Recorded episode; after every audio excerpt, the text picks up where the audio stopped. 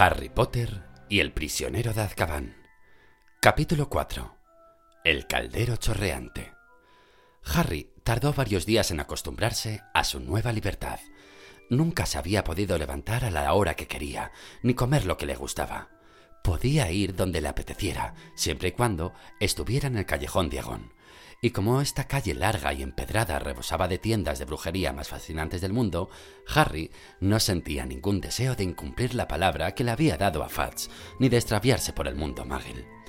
Desayunaba por las mañanas en el caldero chorreante, donde disfrutaba viendo a los demás huéspedes, brujas pequeñas y graciosas que habían llegado del campo para pasar un día de compras, magos de aspecto venerable que discutían sobre el último artículo aparecido en la revista La Transformación Moderna, brujos de aspecto primitivo, enanitos escandalosos y, en cierta ocasión, una bruja malvada con un pasamontañas de gruesa lana que pidió un plato de hígado crudo. Después del desayuno, Harry salía al patio de atrás, sacaba la varita mágica, golpeaba el tercer ladrillo de la izquierda por encima del cubo de la basura y se quedaba esperando hasta que se abriera en la pared el arco que daba al callejón Diagón. Harry pasaba aquellos largos y soleados días explorando las tiendas y comiendo bajo sombrillas de brillantes colores en las terrazas de los cafés, donde los ocupantes de las otras mesas se enseñaban las compras que habían hecho. Es un lunascopio, amigo mío. Se acabó el andar con los mapas lunares, ¿te das cuenta? O discutían sobre el caso de Sirius Black. Yo no pienso dejar a ninguno de mis chicos que salga solo hasta que Sirius vuelva a Azkaban. Harry ya no tenía que hacer los deberes bajo las mantas y a la luz de una vela. Ahora podía sentarse, a plena luz del día, en la terraza de la heladería Florin Fortescue y terminar todos los trabajos con la ocasional ayuda del mismo Florin Fortescue, quien, además de saber mucho sobre la quema de brujas en los tiempos medievales, daba gratis a Harry cada media hora un helado de crema y caramelo. Después de llenar el monedero con galeones de oro, sickles de plata y nus de bronce de su cámara acorazada en Gringotts, necesitó mucho dominio para no gastárselo todo enseguida. Tenía que recordarse que aún le quedaban cinco años en Hogwarts e imaginarse pidiéndoles dinero a los Dursley para libros de hechizos, para no caer en la tentación de comprarse un juego de gobstones de oro macizo, un juego mágico muy parecido a las canicas, en las que las bolas lanzan un líquido de color repugnante a la cara del jugador que pierde un punto. También le tentaba una gran bola de cristal con una galaxia en miniatura dentro, que habría venido a significar que no tendría que volver a recibir otra clase de astronomía. Pero lo que más a prueba puso su decisión apareció en su tienda favorita. Artículos de calidad para el juego del Quidditch, a la semana de llegar al caldero chorreante. Deseoso de enterarse de qué era lo que observaba la multitud en la tienda, Harry se abrió paso para entrar, apretujándose entre brujos y brujas emocionados, hasta que vio, en un expositor, la escoba más impresionante que había visto en su vida.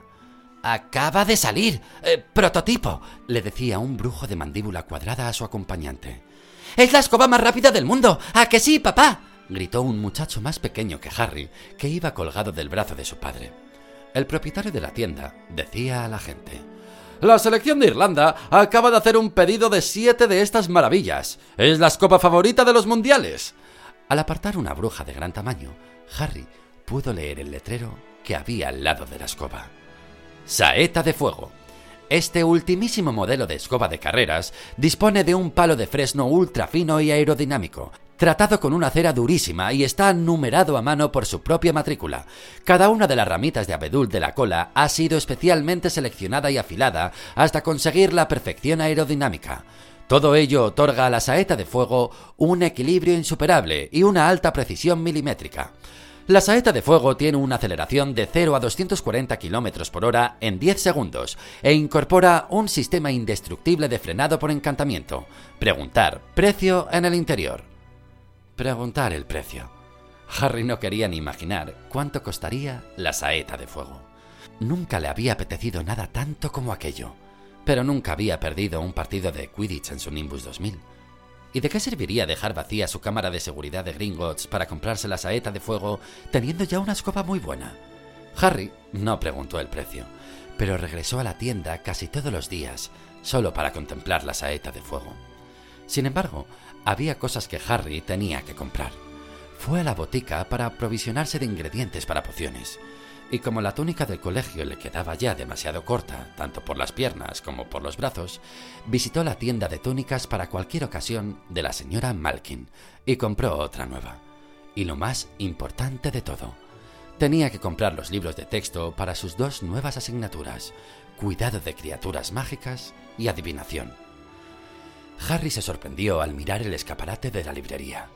En lugar de la acostumbrada exhibición de libros de hechizos repujados en oro y del tamaño de losas de pavimentar, había una gran jaula de hierro que contenía 100 ejemplares de El monstruoso libro de los monstruos. Por todas partes caían páginas de los ejemplares que se peleaban entre sí, mordiéndose violentamente, enzarzados en furiosos combates de lucha libre. Harry sacó del bolsillo la lista de los libros y la consultó por primera vez. El monstruoso libro de los monstruos aparecía mencionado como uno de los textos programados para la asignatura de Cuidado de criaturas mágicas. En ese momento, Harry comprendió por qué Hagrid le había dicho que podía serle útil. Sintió alivio. Se había preguntado si Hagrid tendría problemas con algún nuevo y terrorífico animal de compañía. Cuando Harry entró en Floris y Bloods, el dependiente se acercó a él. ¿Hogwarts? Preguntó de golpe. ¿Vienes por los nuevos libros? Eh, sí, respondió Harry. Necesito... Quítate de en medio, dijo el dependiente con impaciencia, haciendo a Harry a un lado. Se puso un par de guantes muy gruesos, cogió un bastón grande con nudos y se dirigió a la jaula de los libros monstruosos. Eh, espere, dijo Harry con prontitud. Ese ya lo tengo. ¿Sí? El rostro del dependiente brilló de alivio. ¡Ay, cuánto me alegro! Ya me han mordido cinco veces en lo que va de día. Desgarró el aire un estruendoso rasguido. Dos libros monstruosos acababan de atrapar a un tercero y lo estaban desgarrando. ¡Basta ya! ¡Basta ya! gritó el dependiente, metiendo el bastón entre los barrotes para separarlos. No pienso volver a pedirlos nunca más. Ha sido una locura. Pensé que no podía haber nada peor que cuando trajeron los 200 ejemplares del libro invisible de la invisibilidad. Costaron una fortuna y nunca los encontramos. Ay, bueno, ¿en qué puedo servirte? Necesito Dispar las nieblas del futuro, de Cassandra Bablatsky, dijo Harry, consultando la lista de libros. Ah, vas a comenzar adivinación, ¿verdad? dijo el dependiente, quitándose los guantes y conduciendo a Harry a la parte trasera de la tienda, donde había una sección dedicada a la predicción del futuro. Había una pequeña mesa rebosante de volúmenes con títulos como Predecir lo impredecible, Protégete de los fallos y accidentes, cuando el destino es adverso. Aquí tienes, le dijo el dependiente que había subido unos peldaños para bajar un grueso libro de pasta negra. Dispar las nieblas del futuro. Una guía excelente de métodos básicos de adivinación. Quiromancia, bolas de cristal, entrañas de animales. Pero Harry no escuchaba. Su mirada había ido a posarse en otro libro que estaba entre los que había expuestos en una pequeña mesa. Augurios de muerte. ¿Qué hacer cuando sabes que se acerca lo peor? Yo en tu lugar no leería eso, dijo suavemente el dependiente, al ver lo que Harry estaba mirando. Comenzarás a ver augurios de muerte por todos lados. Ese libro consigue asustar al lector hasta matarlo de miedo.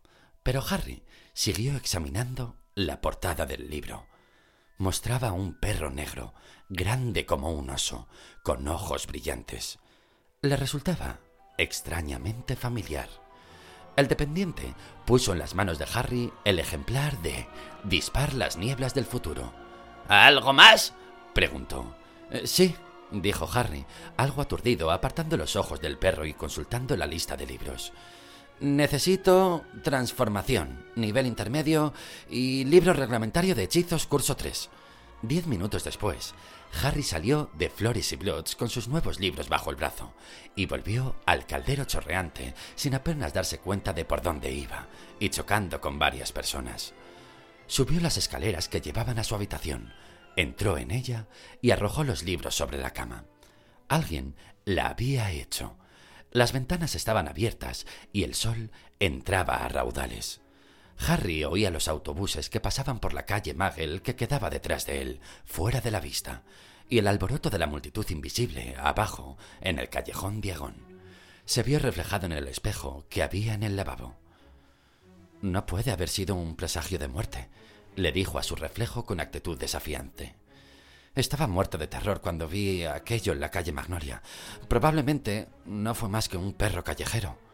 Alzó la mano de forma automática e intentó alisarse el pelo. Es una batalla perdida, le respondió el espejo con voz silbante. Al pasar los días, Harry empezó a buscar con más ahínco a Ron y Hermione. Por aquellos días llegaban al callejón Diegón muchos alumnos de Hogwarts, ya que faltaba poco para el comienzo del curso.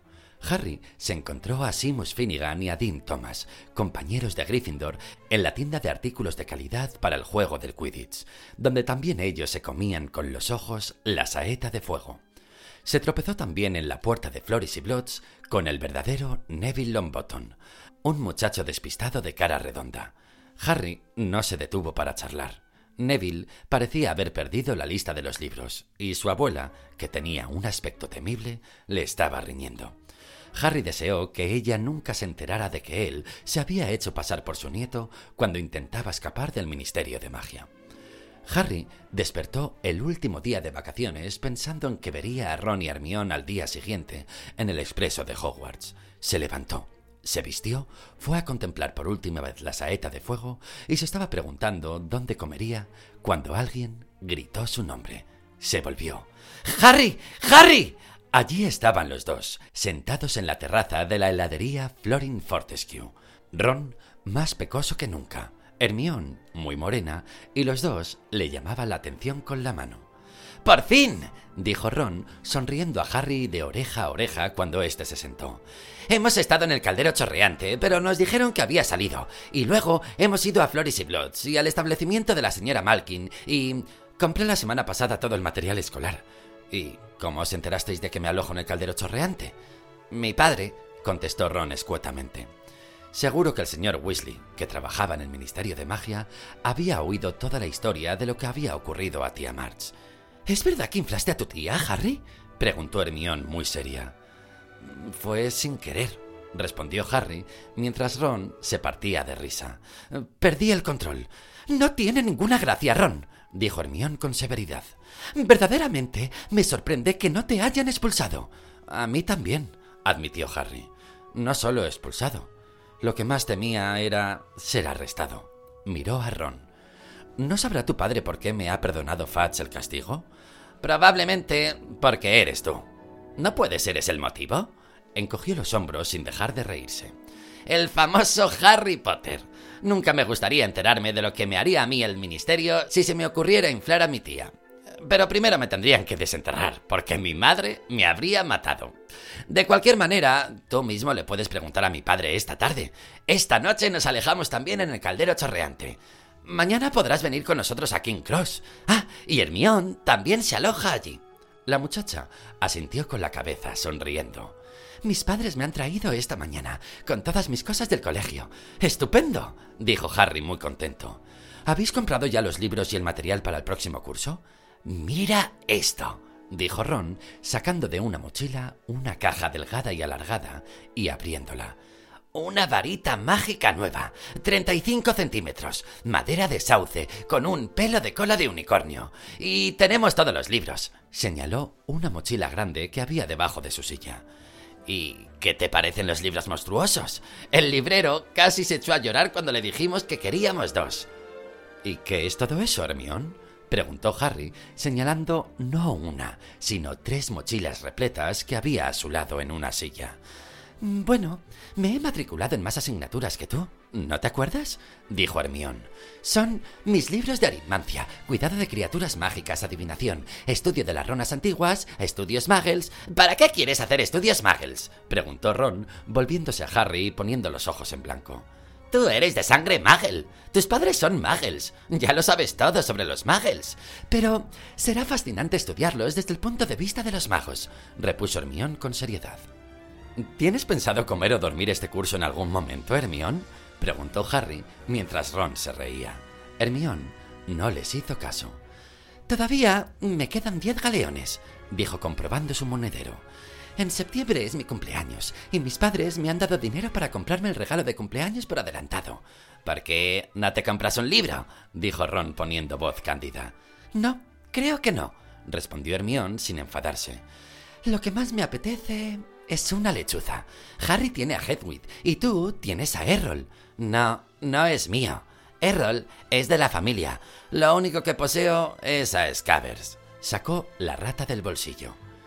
Quiero que le hagan un chequeo, añadió, poniendo a Scabbers en la mesa ante ellos. Me parece que Egipto no le ha sentado bien. Scabbers estaba más delgada de lo normal y tenía mustio en los bigotes. Ahí hay una tienda de animales mágicos, dijo Harry, que por entonces conocía ya bastante bien el callejón Diagón. Puedes mirar a ver si tienen algo para Scabbers, y Hermione se puede comprar una lechuza.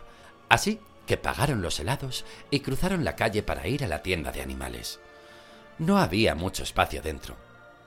Hasta el último centímetro de la pared estaba cubierto por jaulas. Olía fuerte y había mucho ruido, porque los ocupantes de las jaulas chillaban, graznaban, silbaban o parloteaban. La bruja que había detrás del mostrador estaba aconsejando a un cliente sobre el cuidado de los tritones de doble cola, así que Harry, Ron y Hermione esperaron, observando las jaulas.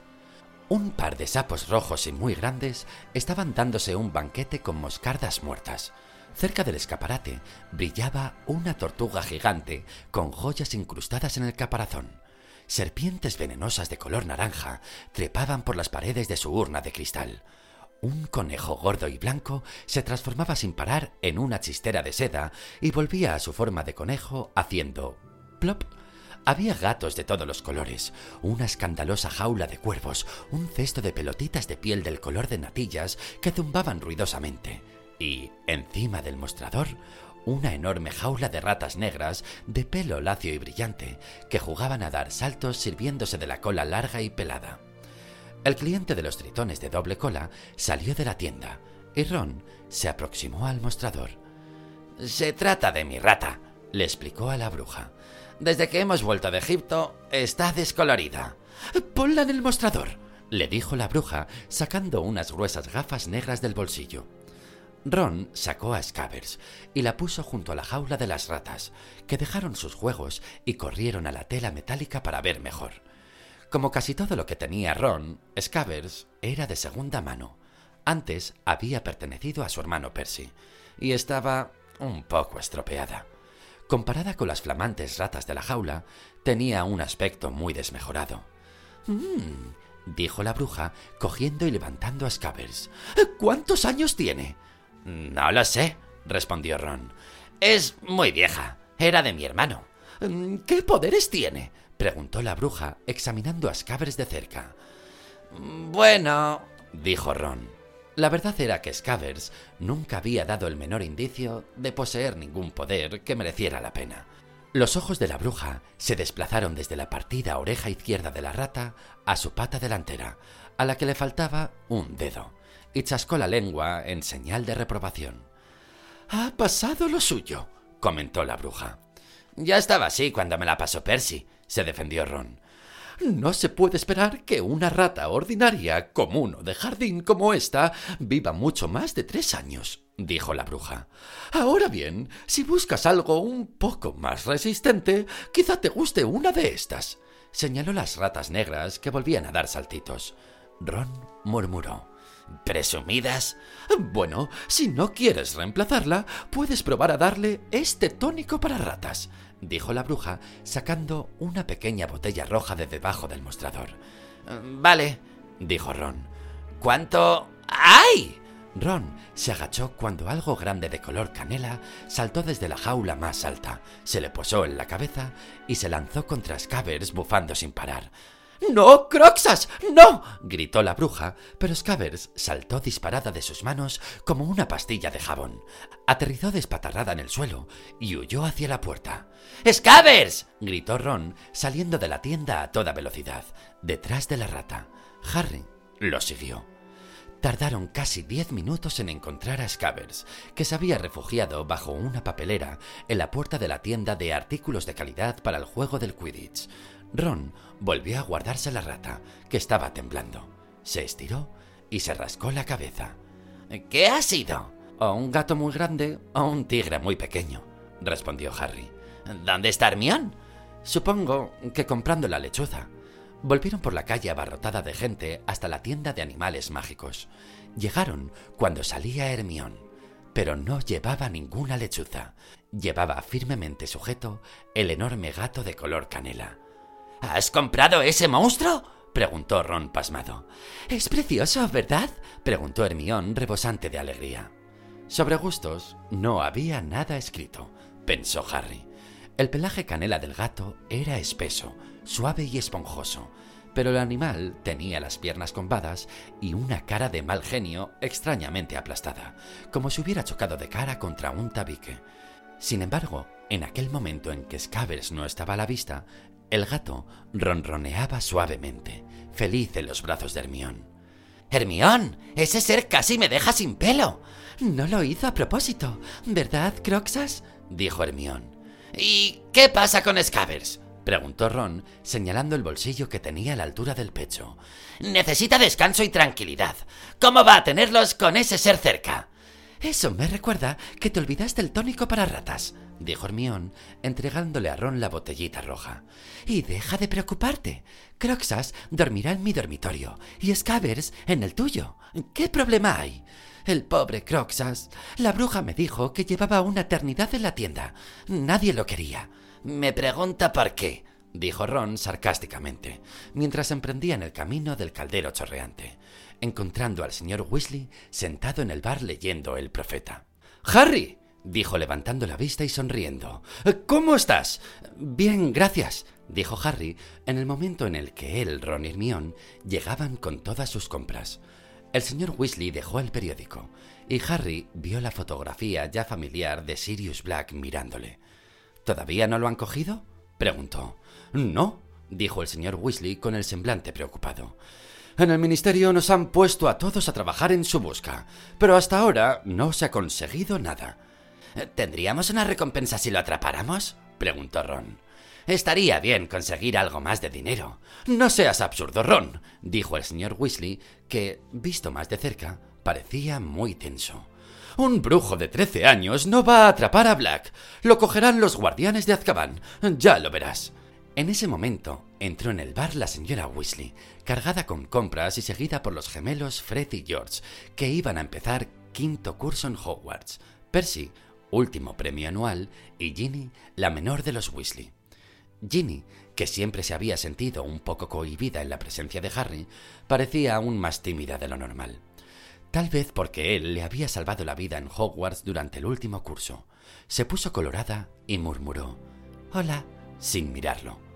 Percy, sin embargo, le tendió la mano de manera solemne, como si él y Harry no se hubieran visto nunca, y le dijo Es un placer verte, Harry. Hola, Percy, contestó Harry, tratando de contener la risa. Espero que estés bien, dijo Percy ceremoniosamente estrechándole la mano. Era como ser presentado al alcalde. Muy bien, gracias. Harry, dijo Fred, quitando a Percy de en medio de un codazo y haciendo ante él una profunda reverencia. Es estupendo verte, chico. Maravilloso, dijo George, haciendo a un lado a Fred y cogiéndole la mano a Harry. Sencillamente increíble. Percy frunció el entrecejo. Ya vale, dijo la señora Weasley. Mamá, dijo Fred como si acabara de verla, y también le estrechó la mano. Esto es fabuloso. He dicho que ya vale, dijo la señora Weasley, depositando sus compras sobre una silla vacía. Hola, Harry, cariño. Supongo que has oído ya todas nuestras emocionantes noticias. Señaló la insignia de plata recién estrenada que brillaba en el pecho de Percy. El segundo premio anual de la familia, dijo, rebosante de orgullo. Y último, dijo Fred en un susurro. De eso no me cabe ninguna duda, dijo la señora Weasley, frunciendo de repente el entrecejo. Ya me he dado cuenta de que no os han hecho prefectos. ¿Para qué queremos ser prefectos? dijo George, a quien la sola idea parecía repugnarle. Le quitaría la vida a su lado divertido. Ginny se rió. ¿Quieres hacer el favor de darle a tu hermana mejor ejemplo? dijo cortante la señora Weasley. Ginny tiene otros hermanos para que le den buen ejemplo, respondió Percy con altivez. Voy a cambiarme para la cena. Se fue y George dio un suspiro. Intentamos encerrarlo en una pirámide, le dijo a Harry, pero mi madre nos descubrió. Aquella noche la cena resultó muy agradable. Tom el tabernero juntó tres mesas del comedor y los siete Weasley, Harry y Hermione tomaron los cinco deliciosos platos de la cena. ¿Cómo iremos a King's Cross mañana, papá? preguntó Fred en el momento en que probaban un suculento pudding de chocolate. El ministerio pone a nuestra disposición un par de coches, respondió el señor Weasley. Todos lo miraron. ¿Por qué? preguntó Percy con curiosidad. Partí, Percy, dijo George muy serio, y pondrán banderitas en el capó con las iniciales PA en ellas. Por presumido del año, dijo Fred. Todos, salvo Percy y la señora Weasley, soltaron una carcajada. ¿Por qué nos proporciona coches el ministerio, padre? preguntó Percy con voz de circunstancias. Bueno, como ya no tenemos coche, me hacen ese favor, dado que soy funcionario, lo dijo sin darle importancia. Pero Harry notó que las orejas se le habían puesto coloradas, como las de Ron cuando se azoraba. Menos mal, dijo la señora Weasley con voz firme. ¿Os dais cuenta de la cantidad de equipaje que lleváis entre unos y otros? ¡Qué buena estamparíais en el metro, Magel!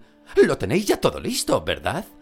Ron no ha metido aún las cosas nuevas en el baúl, dijo Percy con tono de resignación. Las ha dejado todas encima de mi cama. Lo mejor es que vayas a preparar el equipaje, Ron, porque mañana por la mañana no tendremos mucho tiempo, le reprendió la señora Weasley. Ron miró a Percy con cara de pocos amigos.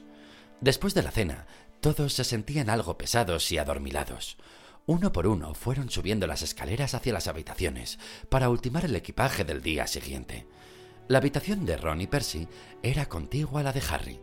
Acababa de cerrar su baúl con llave cuando oyó voces de enfado a través de la pared y fue a ver qué ocurría. La puerta de la habitación 12 estaba entreabierta y Percy gritaba: ¡Estaba aquí, en la mesita! ¡Me la quité para sacarle brillo! ¡No la he tocado! ¿Te enteras? gritaba Ron a su vez. Eh, ¿Qué ocurre? preguntó Harry. Mi insignia de premio anual ha desaparecido, dijo Percy, volviéndose a Harry. Lo mismo ha ocurrido con el túnico de ratas para Scavers, añadió Ron, sacando las cosas de su baúl para comprobarlas. Puede que me lo haya olvidado en el bar. Tú no te mueves de aquí hasta que aparezca mi insignia, gritó Percy. Eh, yo iré por lo de Scavers. Ya he terminado de preparar el equipaje, dijo Harry a Ron. Harry se hallaba en mitad de las escaleras que estaban muy oscuras cuando oyó dos voces airadas que procedían del comedor. Tardó un segundo en reconocer que eran las voces de los padres de Ron. Se quedó dudando porque no quería que ellos se dieran cuenta de que los había oído discutiendo, y el sonido de su propio nombre le hizo detenerse, y luego acercarse a la puerta del comedor. No tiene ningún sentido ocultárselo, decía acaloradamente el señor Weasley. Harry tiene derecho a saberlo. He intentado decírselo a Fats, pero se empeña en tratar a Harry como a un niño. Tiene trece años y Arthur, la verdad, le aterrorizaría dijo la señora Weasley en voz muy alta. ¿Quieres de verdad enviar a Harry al colegio con esa espada de Damocles? Por Dios, está muy tranquilo, sin saber nada. No quiero asustarlo, quiero prevenirlo contestó el señor Weasley.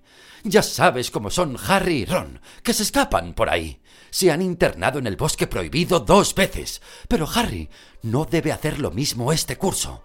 Cada vez que pienso lo que podía haberle sucedido la otra noche, cuando se escapó de esa casa, si el autobús noctámbulo no lo hubiera recogido, me juego lo que sea que el ministerio lo hubiera encontrado muerto. Pero no está muerto.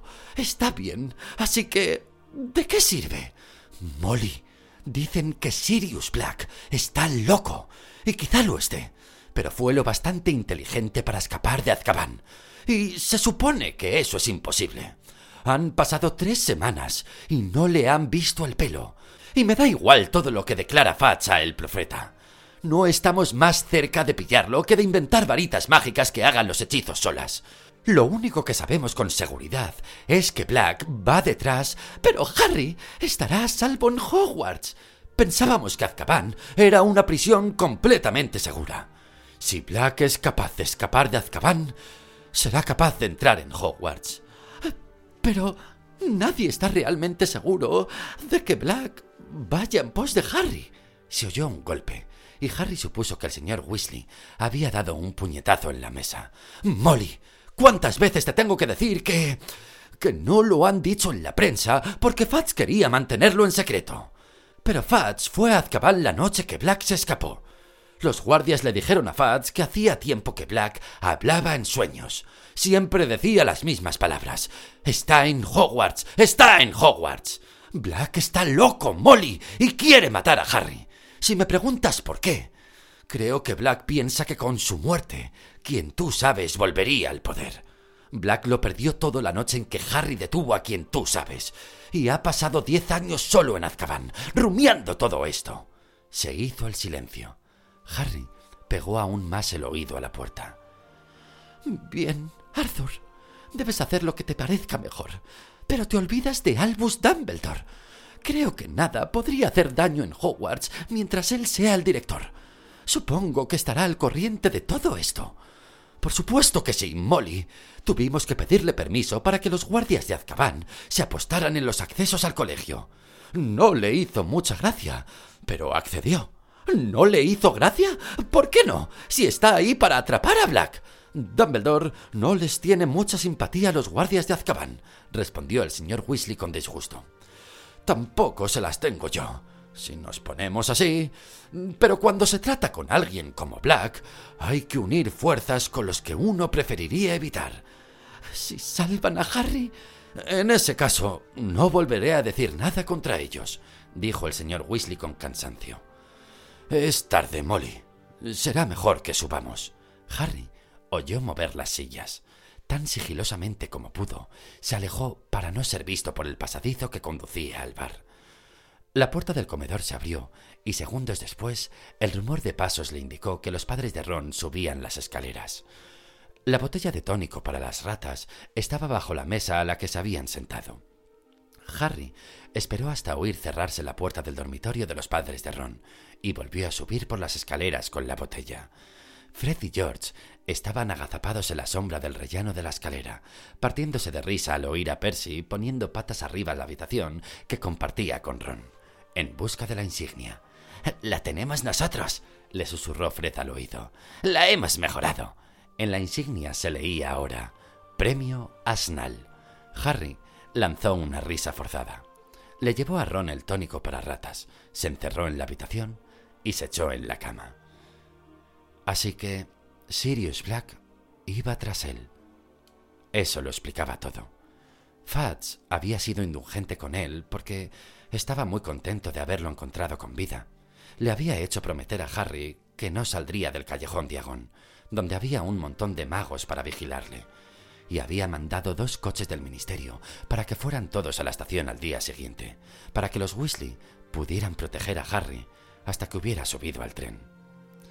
Harry estaba tumbado, escuchando los gritos amortiguados que provenían de la habitación de al lado, y se preguntó por qué no estaría más asustado. Sirius Black había matado a trece personas con un hechizo. Los padres de Ron, obviamente, pensaban que Harry se aterrorizaría al enterarse de la verdad. Pero Harry estaba completamente de acuerdo con la señora Weasley en que el lugar más seguro de la Tierra era aquel en el que estuviera Albus Dumbledore. ¿No decía siempre la gente que Dumbledore era la única persona que había inspirado miedo a Lord Voldemort? ¿No le daría a Black, siendo la mano derecha de Voldemort, tanto miedo como a éste? Y además, estaban los guardias de Azkaban, de los que hablaba todo el mundo. La mayoría de las personas le tenían un miedo irracional, y si estaban apostados alrededor del colegio, las posibilidades de que Black pudiera entrar parecían muy escasas. No, en realidad, lo que más preocupaba a Harry era que ya no tenía ninguna posibilidad de que le permitieran visitar Hogsmeade. Nadie querría dejarle abandonar la seguridad del castillo hasta que hubieran atrapado a Black. De hecho, Harry sospechaba que vigilarían cada uno de sus movimientos hasta que hubiera pasado el peligro. Arrugó el ceño mirando al oscuro techo.